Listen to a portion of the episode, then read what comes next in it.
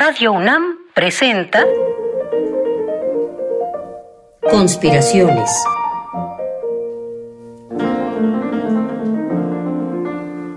Bitácora de un admirador de Balzac.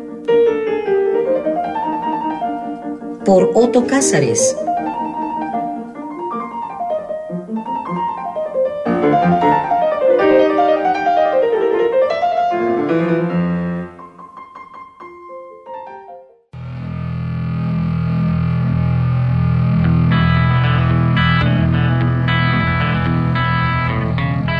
Rapsodia urgente de amor y de muerte, segunda parte.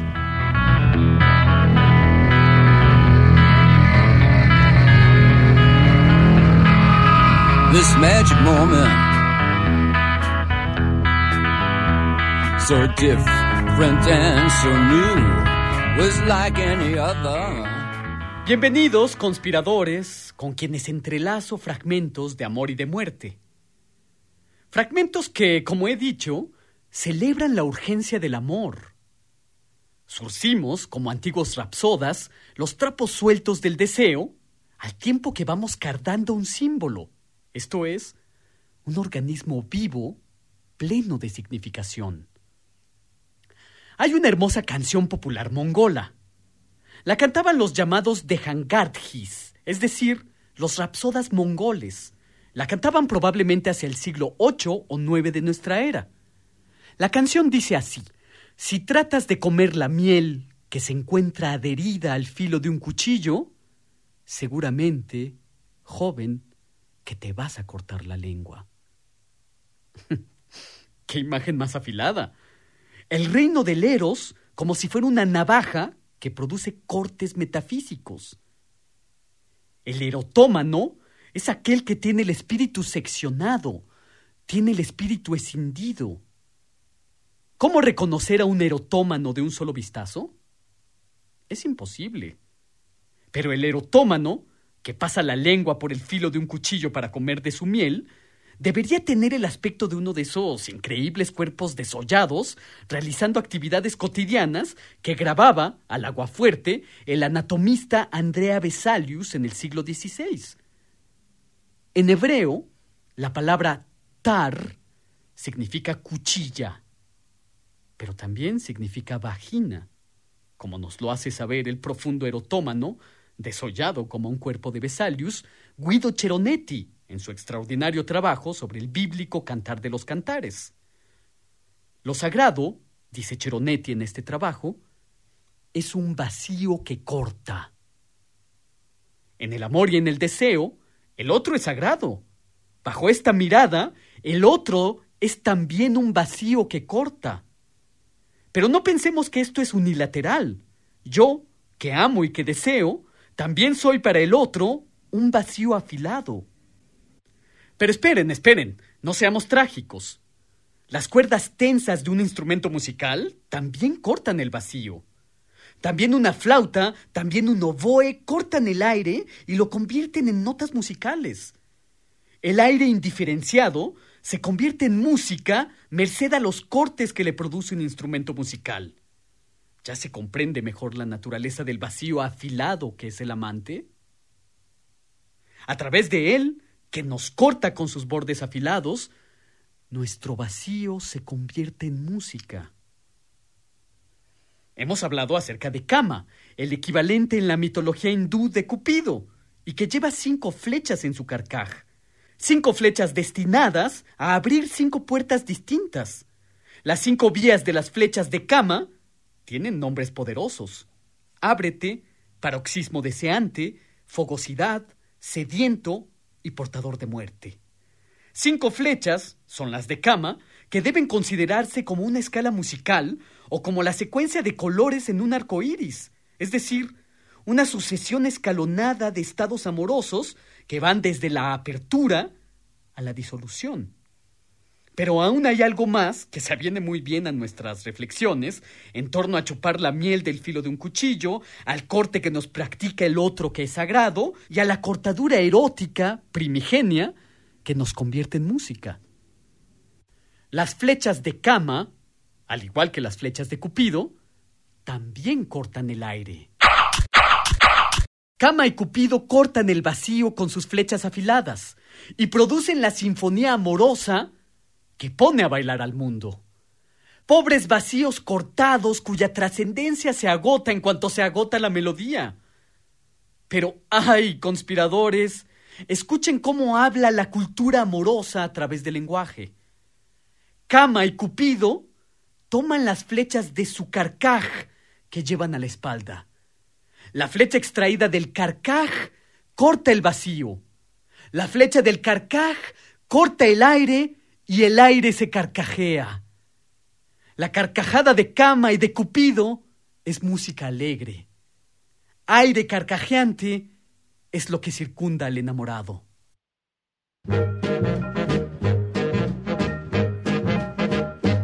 My heart goes piddly patter patter, piddly patter patter every time I look at you. I don't I know what's the matter, matter, what's the matter, why piddly patter, ooh ooh. My eyes goes flippity flatter patter, flippity flatter patter every time I see you smile. My heart goes piddly patter patter, piddly patter patter, piddly patter. all Cuidado. Hablando de amor, se puede fallar en el amor. Intentando balbucir una lengua amorosa, puede descuidarse la sinfonía de flechas zumbantes con que Cama y Cupido carcajean la atmósfera.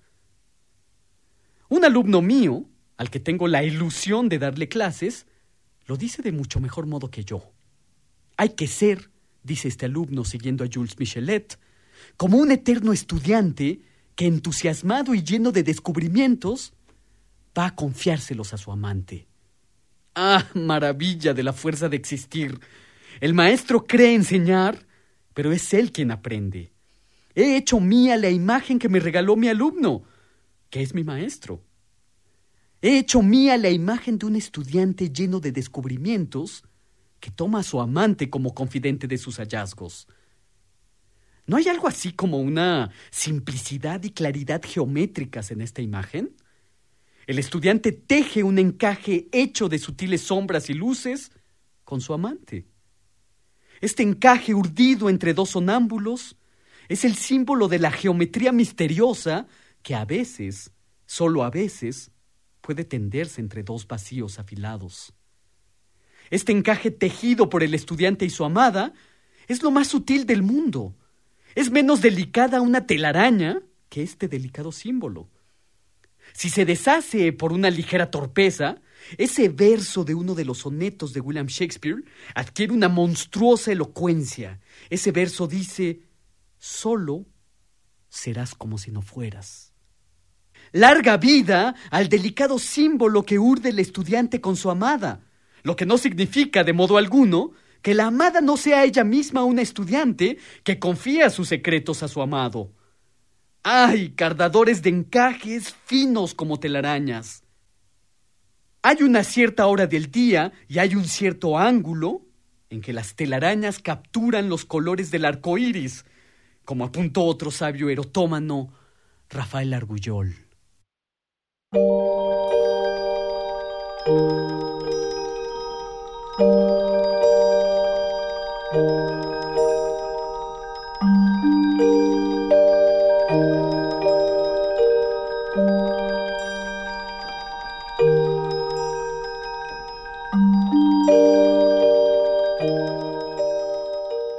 Esta rapsodia urgente de amor y de muerte es endeble.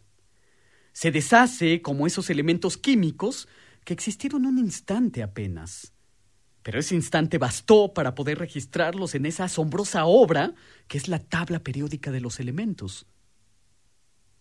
Usted y yo somos el resultado misterioso de las bodas del carbono, el hidrógeno, el oxígeno y el nitrógeno. Hay una sabiduría intacta en las nupcias de estos elementos. Pero la existencia, esa existencia multiplicada de imágenes y visiones, solo la otorga el encaje delicado que urde geometrías amantes. Hay, por último, y con esto terminaremos esta rapsodia endeble, una imagen simbólica recurrente en las tareas de amor. Esta imagen es la entrada a un tupido jardín. El esplendor del otro, la gloria del amado o de la amada, son simbolizados en un jardín al que hay que adentrarse. Un símbolo que a mi parecer es una invitación a vagabundear en el otro.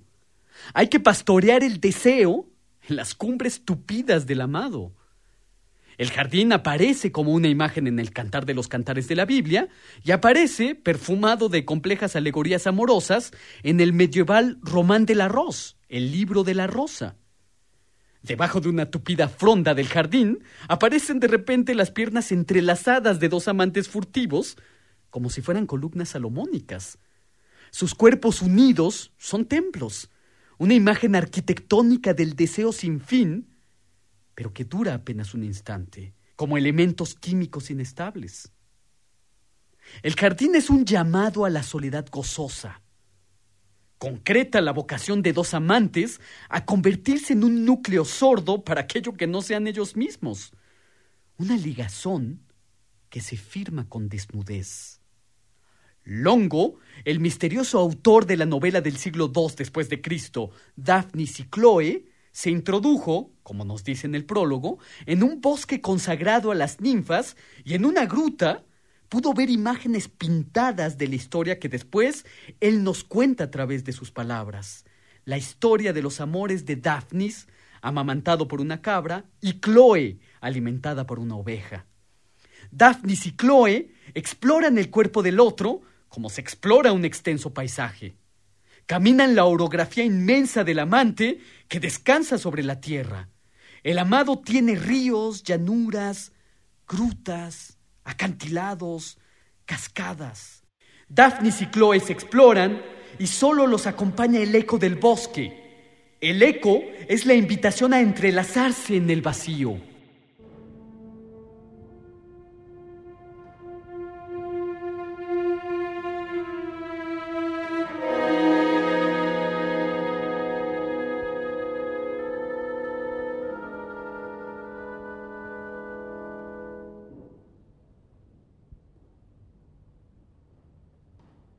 También en la leyenda de Tristán e Isolda, la pareja fugitiva se refugia en un bosque durante un año y medio.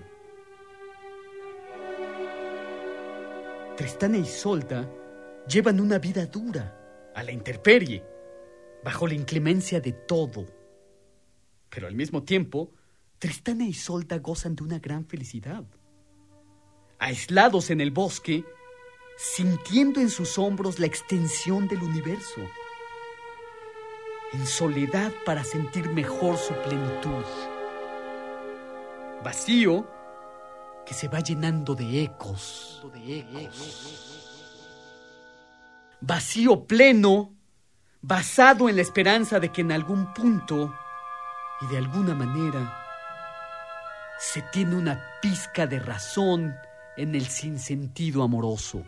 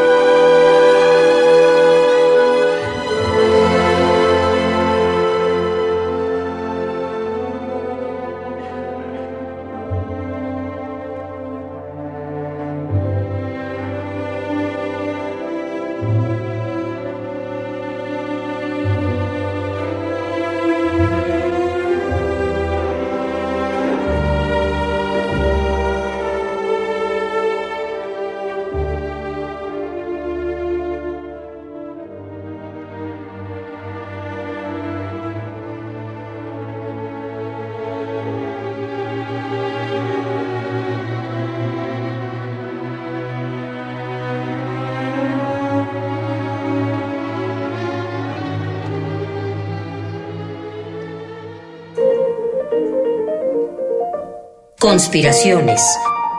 Bitácora de un admirador de Balzac. Con el primer conspirador, Otto Cázares. Una lluvia de fantasías y bombas de tiempo artísticas para armar y desarmar tu mente. Síguenos en la próxima cruzada para conquistar el mundo de las ideas.